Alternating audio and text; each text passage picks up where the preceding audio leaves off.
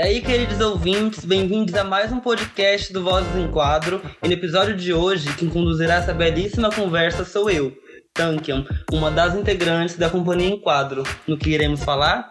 Sobre educação de qualidade, com duas convidadas que são babados. Vamos lá saber quem são elas?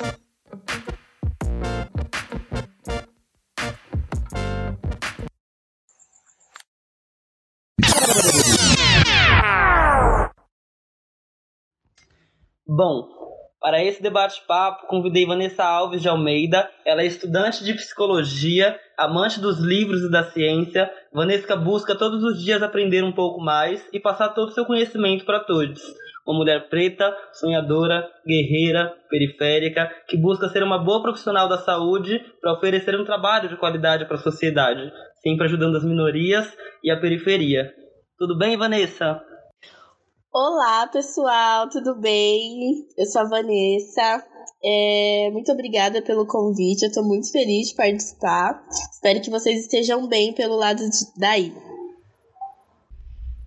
A outra convidada bafônica se chama Agnes Roldan, uma garota sonhadora que sempre se envolveu com projetos sociais e sempre quis mudar algo nesse mundo grande. Desde pequena, esteve no meio político e na adolescência passou a atuar em organizações do terceiro setor sempre acreditando muito na educação, e após fazer um cursinho pré-vestibular na rede Ubuntu, isso ficou mais forte para ela. Foi cursar licenciatura e Ciências Sociais aos 17 anos, e agora no terceiro ano se tornou coordenadora da rede Ubuntu, uma rede de cursinhos populares, na qual ela também foi aluna. Ela também ajuda a organizar o Sarau Poema, que fica no Jardim Ângela, Hoje essa menina sonhadora tenta aliar seu amor pela arte, por cantar, escrever e tudo isso num mega mix ao seu amor pela educação. Agnes afirma que elas não andam separadas, viu? Declara que viu alguns dos seus sonhos serem realizados. Para ela, resistir é ter, é ter esperança. O seu maior desejo? Poder reescrever algumas histórias, criar novas e transformar outras. Tudo bem, Agnes? Tudo bem, sim, é um prazer hoje estar aqui com você, Tanque, estar com a Vanessa. É... E vamos que vamos. Agnes, o prazer é todo nosso. É, antes de qualquer coisa, quero deixar escurecido aqui é, a nossa imensa gratidão por vocês terem topado participar e levantar conosco questões, né? Compartilhando um pouco das experiências e vivências de vocês duas. É, eu sei que vocês duas, assim como a Cinco inteirinha, também vieram de escolas públicas, né? E sem esticar muito esse chiclete, bora lá falar sobre educação? Agnes, para você, o que significa educação de qualidade? Olha, falar o que significa educação de qualidade é uma tarefa muito difícil, é, mas eu vou tentar. Educação de qualidade, né? É, não é só é, a, a, completude da, da, estrutura, né? A, a tecnologia que hoje nas escolas a gente não tem, né? O, o acesso à internet dentro da escola, enfim, uma grade horária que vise é, inúmeras é, formas de, de, de formar esse indivíduo, né? Mas também uma educação libertadora, uma educação transformadora de verdade, né, onde se possa construir que seja aliada a outras políticas públicas. Então, a educação, ela não é um caminho sozinho. Ela é a construção, ela é para a sociedade com a sociedade, né? Então a gente também tem que pensar no entorno dessa escola, na comunidade que ela está inserida. É uma educação que realmente vise é, ser melhor, né? Se construir.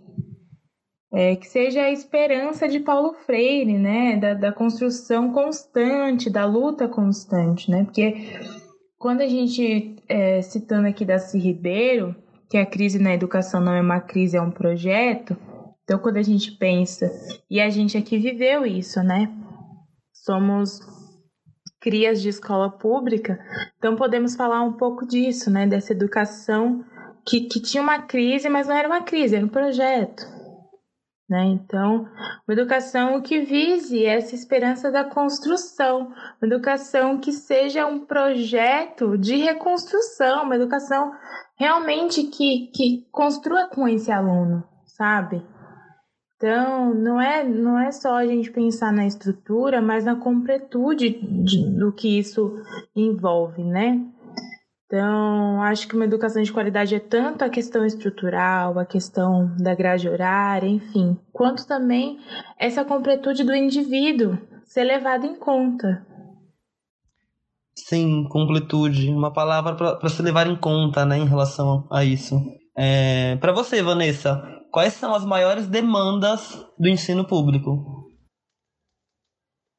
Bom, eu acho que são vários pontos, né, para se levar em consideração para ter um ensino público de qualidade. É, primeiro, eu acho que a Agnes falou muito bem, eu concordo plenamente com o que ela disse. O ensino, aquele ensino idealizado que o Paulo Freire deixou pra, para nós, né? É, a ideia de um ensino de qualidade mudar seria o mudar a forma de, de ensinar seria o mais adequado. Porque escola não é só aprender português e matemática.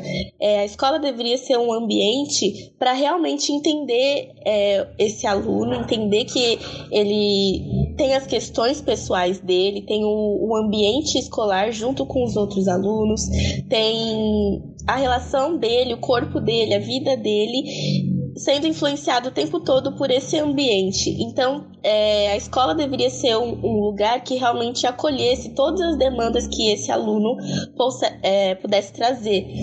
Né? Então, esse modo de ensinar atual, ele é muito limitante né, faz, faz com que os alunos fiquem desinteressados, desmotivados, não gera aquele interesse do aluno de realmente aprender, pegar gosto pelo, por, por aprender, sabe? Não tem nenhum gosto de ir pela, para a escola em si. Na maioria das vezes, é, essas crianças elas vão para a escola para entrar em contato com outras pessoas mesmo, não pelo, pela vontade de realmente aprender. Porque, pelo menos na minha escola, na minha vivência, é, eu tive um, um momento bem desinteressante mesmo, não era legal ir para a escola para aprender. Então acho que se mudasse essa perspectiva, né, de ser algo interessante, atrativo para os alunos, eu acho que ajudaria bastante. É, só que isso impacta diretamente na formação dos professores, né? É, como eu disse, não pode ser algo limitante, algo limitado. Então tem que ser, os professores precisam estar é, constantemente em atualização, eles precisam aprender coisas novas para poder passar para os alunos. Então, questão de sexualidade, questão de suicídio, questão de de luto, por exemplo. São vários temas que são importantíssimos que as pessoas deveriam aprender na escola e que elas não aprendem. Então, a escola deveria, eu acho que uma outra saída seria a escola oferecer é, cursos preparatórios para os professores. Só que a gente sabe que isso não acontece, né? Isso impacta também na forma como a diretoria administra essa esses professores, né? Porque eles são, eles têm um superior a eles. Então, assim, se a diretoria está desorganizada, os professores vão estar desorganizados e isso vai transpassar para os alunos. Então, acho que se a diretoria fosse um pouco mais organizada, desse os recursos necessários para os professores, talvez as aulas fossem um pouco mais atrativas, né? Gerando interesse no aluno. Só que a gente sabe que a escola, a, os diretores não trabalham sozinhos, né? Tem toda uma estrutura que, que vem acima dos diretores, né? Os superiores. Então, tem a secretaria da escola, tem a prefeitura e tal, que são órgãos públicos que não dão assistência adequada para para escola, não tem dinheiro para livro, não tem dinheiro para merenda, sabe? Não tem nada de diferente que realmente possa é, ajudar na construção desses indivíduos. Então é uma coisa que vai gerando outra. É, se o governo não dá assistência para essa escola, para esses diretores e professores, os alunos vão sim irem para a escola desinteressados, desmotivados, é, cada vez mais se tornando pessoas sem perspectiva nenhuma de vida. É, e isso gera enormes impactos, né? Impactos é, psíquicos, sociais, históricos, econômicos, muita coisa. Porque a escola é o momento que a gente está construindo a nossa personalidade, está construindo o nosso ser. Se tem um, um momento conflituoso nesse período da escola, isso marca profundamente a vida desses, desses jovens, né? inclusive a minha e, a da Agnes. Então, eu acho que são vários pontos que a gente teria que mudar. Agnes, se você pudesse resumir todas as maiores demandas do ensino público, você resumiria tudo isso por qual palavra? Olha, se eu pudesse colocar tudo numa palavra só, eu acho que eu colocaria ausência, né? Essas maiores demandas, né, existem por ausência. A ausência do poder público, a ausência de um olhar para o ensino, a ausência da qualidade, que a gente acabou de, de falar. Então, acho que eu definiria por ausência. Vanessa, eu lembro de você ter me contado recentemente que chegou à faculdade meio confusa. Você consegue fazer hoje uma análise do porquê daquela confusão em tal momento? E, e como você se sentia? Conta pra gente. Bom, eu acho que faltou eu aprender muitas coisas na escola, sabe? Além de ser de ter esse ensino que não tem qualidade nenhuma, é, eu saí de lá totalmente desorientada, sem saber é, o que, que eu iria fazer, se eu iria para um vestibular, se eu iria esperar, se eu iria trabalhar. Então, eu não tive nenhum preparo assim na escola para o que viria a, é, a partir daí, né? A partir do terceiro ano, o que vem na nossa vida, principalmente de um de jovens de periferia, né? É, é muita confusão, é muita coisa, assim, muita coisa acontecendo ao mesmo tempo. E a escola não dava suporte nenhum para todas essas questões que vinham com muita intensidade, ainda mais para os adolescentes, né? Então eu me senti naquela pressão de ter que ser alguém, ter que fazer uma faculdade, ter que trabalhar. Eu comecei a fazer muitas coisas ao mesmo tempo para conseguir chegar nesse lugar que a sociedade estava me, me impondo, né? Então eu cheguei na faculdade, eu consegui ter o privilégio de ir para a faculdade logo em seguida que eu saí da escola. Mas eu cheguei lá realmente confusa. É... Porque, assim, é outro estilo de vida faculdade, né? É a vida adulta, o início da vida adulta. Então, você tem que arcar com, com, com a sua saúde mental, você tem que é... administrar todas aquelas coisas, todas aquelas matérias, trabalhos, vida social, trabalho mesmo. Então, assim, era muita coisa para eu administrar. Uma pessoa, assim, nova que não, não teve um suporte bacana da escola. Então eu cheguei lá meio realmente perdida, assim. Eu acho que se eu tivesse um ensino que realmente me preparasse para a vida, para essa vida adulta, para convivência em sociedade, porque a escola é um ambiente totalmente diferente da faculdade. Lá são pessoas adultas, são pessoas mais velhas. Então, é, faltou um pouco desse suporte da escola, desse ensino, né? É, para me auxiliar assim a entender o que vai vir agora, né, daqui para frente. Fora desse muro da escola existe uma vida de verdade que tem para ser vivida. Tem muita coisa que não é dita na escola. Então eu realmente cheguei lá meio confusa. Então, Vanessa, essa falta, esse não lugar, ele tem, ele tem muita relação, né, com, com esse tanto de coisa que a gente atribui, né, às nossas sobrevivências, assim, na, na comunidade, né, como estudo, como trabalho e tudo mais. E a gente não tem acompanhamento psicológico, né, dentro da escola. É mais uma coisa, né, né que a gente põe na nossa lista. É, porque quando a gente fala sobre uma psicologia, né, educacional, que acompanha, inclui, é, o indivíduo a compor e melhorar a aprendizagem no ensino público, isso é quase nada ou não existe? O que, o que, você, o que você me diz sobre isso?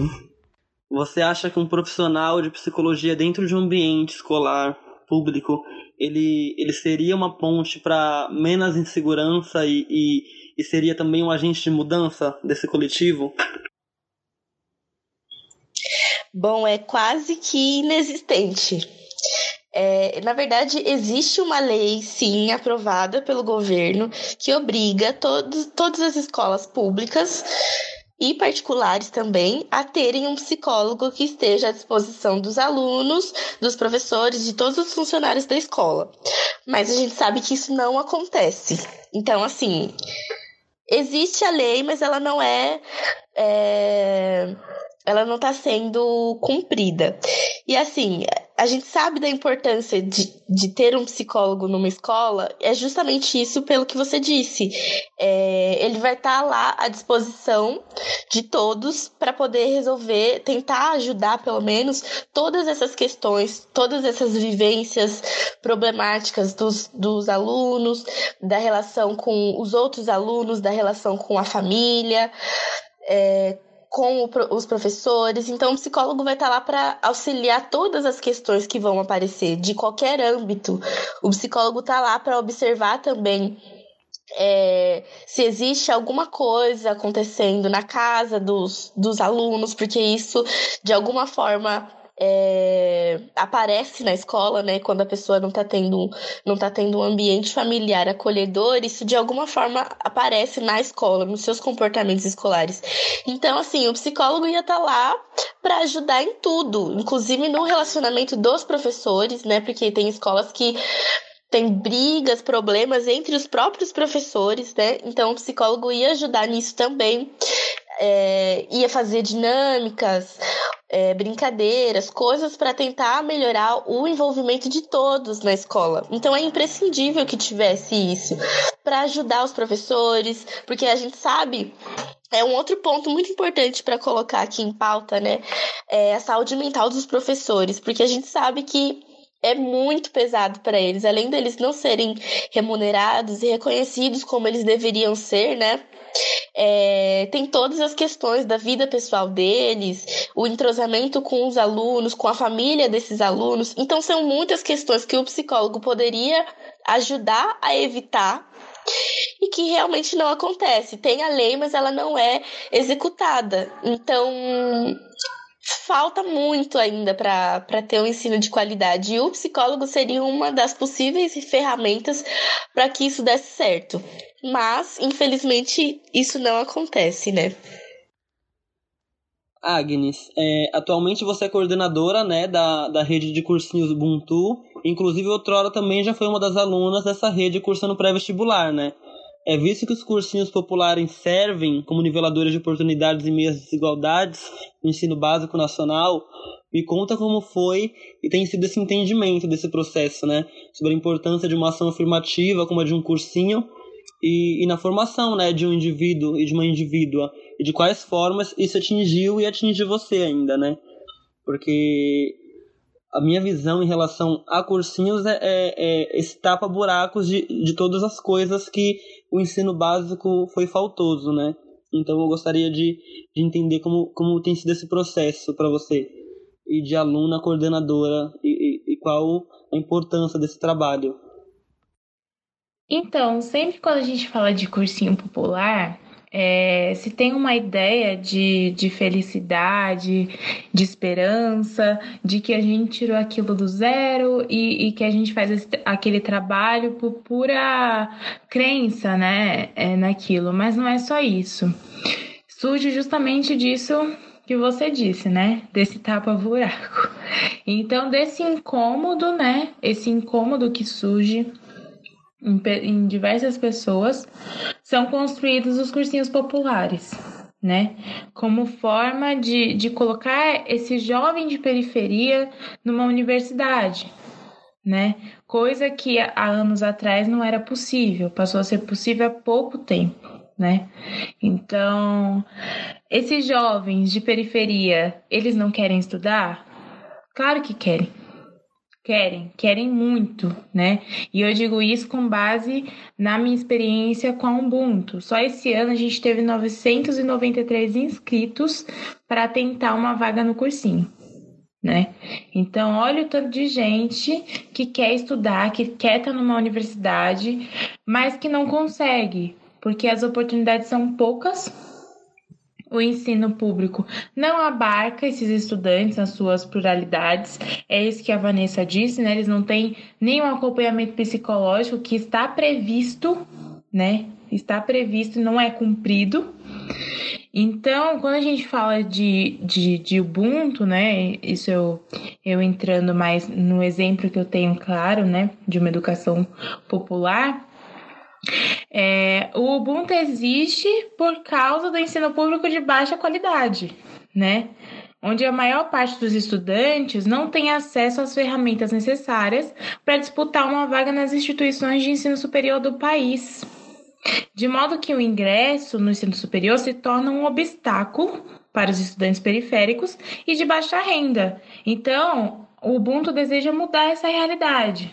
Né? Então, quando você fala de cursinho popular, você fala disso. Ele surge porque existe uma falta, existe uma ausência, né? Existe uma ausência. Se não existisse, a existência do, do cursinho não seria é, é necessária, né? Ela é necessária por conta disso, né? Ela tem um motivo, um motivo muito triste para existir, né? Então, é, o Ubuntu, né, a gente é baseado também numa filosofia, eu sou porque nós somos, né? É uma filosofia que entende cada ser humano que ele só existe por conta do outro, né? Por meio do outro.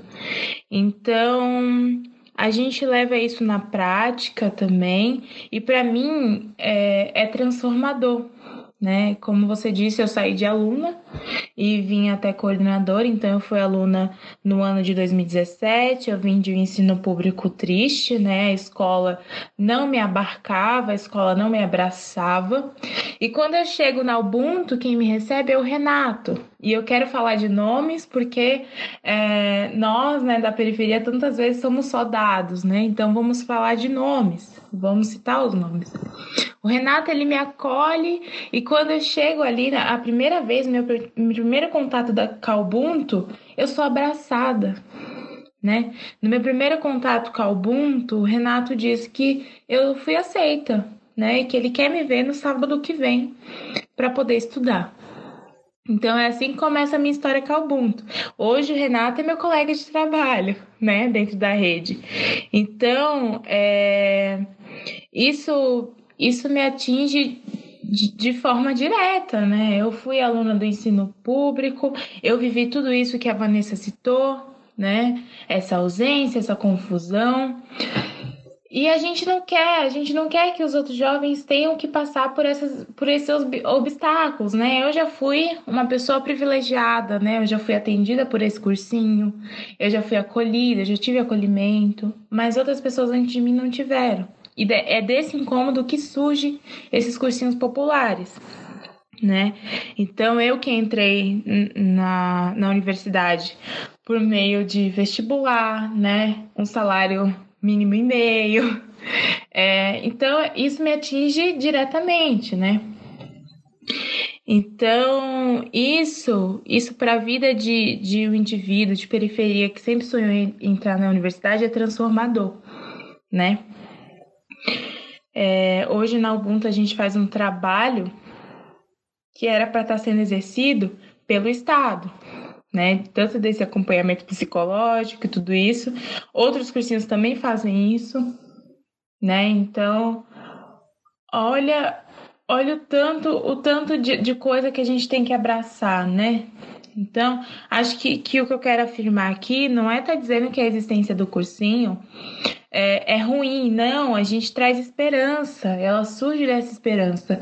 Mas está dizendo que existe a necessidade do, do poder público fazer o que é função dele, né? Então, acho que, que é isso, sabe? É, é assim que me atinge, é essa importância, né? A importância de colocar jovens na universidade, de construir uma nova narrativa, porque a narrativa que está lá é uma narrativa escravocrata, branca, né? Então, a gente precisa construir uma nova narrativa. E para construir nova narrativa, a gente precisa que os nossos estejam lá. Eles precisam estar lá, né? Assim como eu estou, assim como a Vanessa está, então é isso. Então, a gente tem o Ministério da Educação, né, que possui alguns programas que a gente já conhece e são bem conhecidos, né, que é, é, são, são programas realizados em prol da, do ensino do país como o Enem, que é o Exame Nacional do Ensino Médio, o ProUni, que é o Programa Universidade para Todos, o FIES, né, que é o, é o Programa de Financiamento Estudantil, e em contrapartida, a gente ainda é, vê alguns dados como o, a síntese dos indicadores sociais de 2018, que, que diz que apenas 36% dos alunos de escolas públicas ingressam no ensino superior enquanto formandos de ensino médio privado decola na frente, né, com 79,2% dos alunos integrando as universidades. Ainda existe uma, um abismo aí, né? Existe uma cratera, uma cratera social no meio disso tudo que, que não envolve só estrutura escolar, e que envolve vivências e sobrevivências dos indivíduos, né? E, e envolve CEP, envolve cor da pele, envolve, envolve múltiplas coisas a gente sabe que falar sobre educação de qualidade e, e falar sobre uma educação legítima, né, onde, onde estudantes, onde pesquisadoras e pesquisadores sejam agentes protagonistas de mudança, né, e que estejam sim inseridos e, e, e, abraçados por, esse, por essa estrutura, né, de, de ensino, é ainda um futuro distante, assim, pelo menos para mim, né, eu digo isso por mim, é... Acho que não acaba aqui também, a gente não, não esse diálogo ele não acaba aqui. Eu acho que a educação e, e a informação é, é, é, sempre uma constância, a gente está em constante aprendizado sempre. E eu gostaria que vocês fizessem uma fala, né, sobre alguma coisa que vocês que eu não tenha perguntado e que vocês é, gostariam muito de falar, né? É, alguma palavra para quem está começando para quem ainda está no ensino médio, né, e, e, vai ouvir a gente, está ouvindo a gente e, e, compartilha dessas mesmas demandas, né, dessas mesmas vivências nossas de um outro momento, mas ainda muito muito reflexivas, né, refletivas no nosso no nosso presente, assim. É, o que a gente diria para essas pessoas, eu acho que pode ser uma coisa legal. E é isso. Eu gostaria que vocês falassem alguma coisa, uma, uma falinha final. Bom, o que eu tenho para dizer para esses jovens que estão começando agora é calma. Calma, respira. É, é importante cada um entender que cada um, cada ser humano tem o seu tempo a gente, sem querer, querendo, a gente acaba se, se comparando com outras pessoas que conseguem, outras pessoas que têm um pouco mais de privilégio, ou a gente não entende o porquê que as, que as coisas são como são. Mas o que eu posso dizer agora ou pelo menos o que eu diria para mim mesma se eu estivesse no ensino médio, é, eu diria para eu respeitar o meu tempo. E é isso que eu digo para esses jovens para cada um respeitar o seu próprio tempo e respeitar os seus limites, porque não adianta a gente querer tentar fazer um monte de coisas ao mesmo tempo para conseguir chegar nesse lugar que a sociedade impõe pra gente. Então, tem toda aquela ansiedade de descobrir o que, que vai ser da vida. É como fazer, como chegar lá, tem toda essa ansiedade, né? Então eu acho que seria importante cada um entender que as coisas. Lógico que tem, tem vários empecilhos, mas as coisas vão acontecendo no momento em que elas precisam acontecer. Mas é, não é só jogar a responsabilidade no tempo e ficar de braços, braços cruzados é, esperando as coisas acontecerem. Eu acho importante é, cada um saber respeitar o seu próprio tempo, mas também fazer por onde para que as coisas que, que a gente quer realmente aconteçam. Eu sei que tem muitos empecilhos, mas se a gente realmente batalhar e tentar estudar, tentar fazer alguma coisa de diferente na sociedade, a gente consegue é, quebrar esses ciclos viciosos que existem. Então, é super importante esse projeto Ubuntu que a, que a Agnes está fazendo. Essa roda de conversa que nós estamos fazendo é super importante também para esses jovens, para nós mesmos. Então, assim, através dessas parcerias, através desses projetos, que a gente consegue realmente fazer alguma coisa. Já que os, os governantes, as pessoas que podem fazer, não estão fazendo, é super importante que, que continue rolando esse essa troca de conhecimento, essa troca de, de ideias, de experiências, de sentimentos, todo mundo vai passar por, so por sofrimentos, por esses sofrimentos ou por outros, mas se a gente tentar um pouco, a gente consegue mudar um pouquinho essa, esses comportamentos, essas coisas. Então é muito importante essas parcerias, essas trocas, essas conversas, é, para a gente tentar fazer um, um país um pouquinho melhor, tentar deixar ele um pouquinho menos desigual já que as pessoas que podem realmente fazer isso não estão fazendo, é, eu acredito que a gente consiga, assim, caminhar aos poucos para um, um país um pouquinho melhor, de acordo com aquilo que a gente consegue também, né? Olha, Tankia, para fazer a minha fala final, eu vou trazer antes alguns dados, né, para juntar com, com isso que você, esse dado tão triste que você disse, né, do, da, do ingresso de jovens, né, de periferia na universidade. É, em 2012, né, uma, um, um ano que parece um pouco já distante para gente, 40% dos professores que eram afastados por saúde tinham depressão. Esse é um dado que a POSP recolheu na época né? Agora, um pouquinho mais, né, perto, em 2018, a gente tinha outro dado do IBGE falando que 11,8% dos jovens entre 15 e 17 anos estavam fora da escola em 2018, né? Aí a gente tem um dado mais recente, né, que a pandemia do coronavírus podia levar à fome quem dependesse de, de merenda escolar, né? Então, a gente está falando aqui que esses estudantes não têm nem o que comer, né? E aí a gente tem outro dado que um em cada quatro brasileiros não tem acesso à internet, né? Então, realmente nos parece distante essa realidade tão sonhada, né? Mas o Brasil é uma potência econômica, o Brasil ele tem a oportunidade de fazer isso e acho que se a gente continuar pressionando, continuar lutando, continuar resistindo, isso vai ser feito, né? A gente precisa ter essa esperança e eu acho que as minhas palavras finais vão ser justamente sobre isso, né? É, vão ser sobre esperança. Claro que na minha época de, de ensino médio eu pensei muito em desistir, né? Não desistir do, do, do ensino médio, mas de, desistir desse sonho, né? Ah, eu sonho demais, eu acho, né? Então, é, eu pensei em desistir, mas o que eu digo é: a gente que é de periferia sempre aprendeu que éramos coadjuvantes nessa história, né? Eu sempre repito isso porque é uma coisa que, que realmente a gente aprende que, que ficamos em terceiro, quarto lugar, né?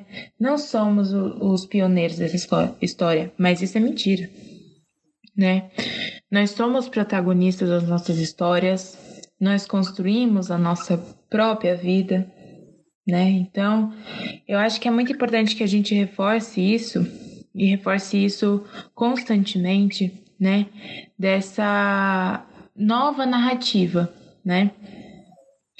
E acho que a minha fala final é sobre isso, esperança, né? Esperança de construir, esperança de continuar. Essa esperança do Paulo Freire, não é essa esperança de utopia, essa esperança do Paulo Freire, de que a gente precisa continuar, a gente precisa não desistir, por mais que seja difícil. Então, uma fala que eu tenho hoje para os estudantes de ensino médio: continuem, continuem, sonhem, conquistem, sabe? Isso não é uma fala de meritocracia, isso é uma fala de esperança, isso é uma fala de alguém que passou por esses ardores e ainda passa, né? Porque entrar na universidade e continuar na universidade, né? A permanência na universidade é outro desafio, né? É, então, eu diria para a gente continuar, né? A gente continuar o nosso caminho, continuar a nossa luta é, os cursinhos populares surgem dessa esperança também, né? A gente que acredita muito na educação, continuamos com essa esperança. Então, a minha fala final é sobre isso, é sobre esperança, né? É, vamos é, continuar, vamos continuar com essa esperança, com esse anseio de transformação, né? É, não podemos desistir, Né? Também quero reforçar que já fizemos um longo caminho, já conquistamos muita coisa por meio das nossas lutas. Né? Então você que está ouvindo agora, que está cansado de lutar, né? Às vezes a gente cansa também. Não desista, né? Então, novamente repito, não é uma fala de meritocracia, né? Isso é uma fala de ardor também, de angústia, né? Dessa esperança. E acho que é isso. Tenho muito a agradecer né, a, pelo convite, por essa conversa enriquecedora. E é isso. tchau a todos. Calminha, que ainda não é hora do tchau. É, a Cinquada agradece grandemente a participação de vocês no nosso podcast, é, no nosso segundo episódio, né? É, eu, queria, eu queria pedir para que vocês é, falassem suas redes sociais também e para quem quiser estar tá acompanhando vocês né, nas redes e, e, entender mais entender mais vocês e visualizar melhor o trabalho de vocês também é, por hora é isso assim muito obrigada muito obrigada eu queria agradecer imensamente pelo convite. Eu achei muito rico essa troca, adorei conhecer a Agnes. Eu acho que essa conversa é, ela não termina por aqui, é um assunto que dá para a gente conversar aqui sobre esses assuntos um milhão de dias. Então, é, estou à disposição para quem quiser conversar mais sobre esse assunto ou sobre outros assuntos. Estou à disposição para tentar ajudar, tentar trocar mais experiências, principalmente com esses jovens. É, acho super importante esse momento de, de conversa não só desse assunto, mas outros também. É, eu sou estudante de psicologia, mas eu tenho um perfil profissional onde eu já estou postando alguns conteúdos. Tem também a minha pesquisa sobre satisfação sexual de mulheres. Eu e mais três meninas do, do meu grupo, nós estamos desenvolvendo essa pesquisa com mulheres que estejam em um relacionamento que dura mais de 60 dias. Se alguém tiver interesse, quiser participar, precisa ser maior de 18 anos, é só entrar em contato comigo. É, minha, o nome da minha página é vanessa.alves psico. Então tem alguns conteúdos lá, se vocês quiserem conversar comigo sobre qualquer assunto, sobre psicologia, enfim, estou aberta à, à conversa. É, estou muito feliz de ter participado. E a gente se vê por aí. Continuem trocando, continuem tentando, continuem sonhando. É, e muito obrigada pela oportunidade, pela voz. Até a próxima. O nome do Instagram é vanessa.alves_psico.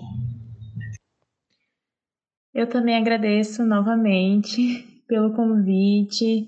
Agradeço por estar aqui também com a Vanessa. Foi assim incrível. Também adorei te conhecer, Vanessa. É, e eu tenho, eu vou passar o perfil da Rede Ubuntu também. É, a gente está no Facebook como Rede Ubuntu Educação Popular, no Instagram como EducaUbuntu. E eu estou nas redes sociais como Agnes Roldan. É, quem quiser me procurar é, para poder conversar sobre cursinhos, sobre estudos, enfim, é, fico à disposição. E é isso, foi enriquecedor esse debate. Eu concordo com a Vanessa, ele não acaba aqui, ele continua, ele vai se perpetuar. E é isso, foi incrível, de verdade. E sonhem muito. Ubuntu para nós. Obrigada, meninas. Bom, eu, Tanque Oficial, ficarei por aqui. Obrigada e até a próxima.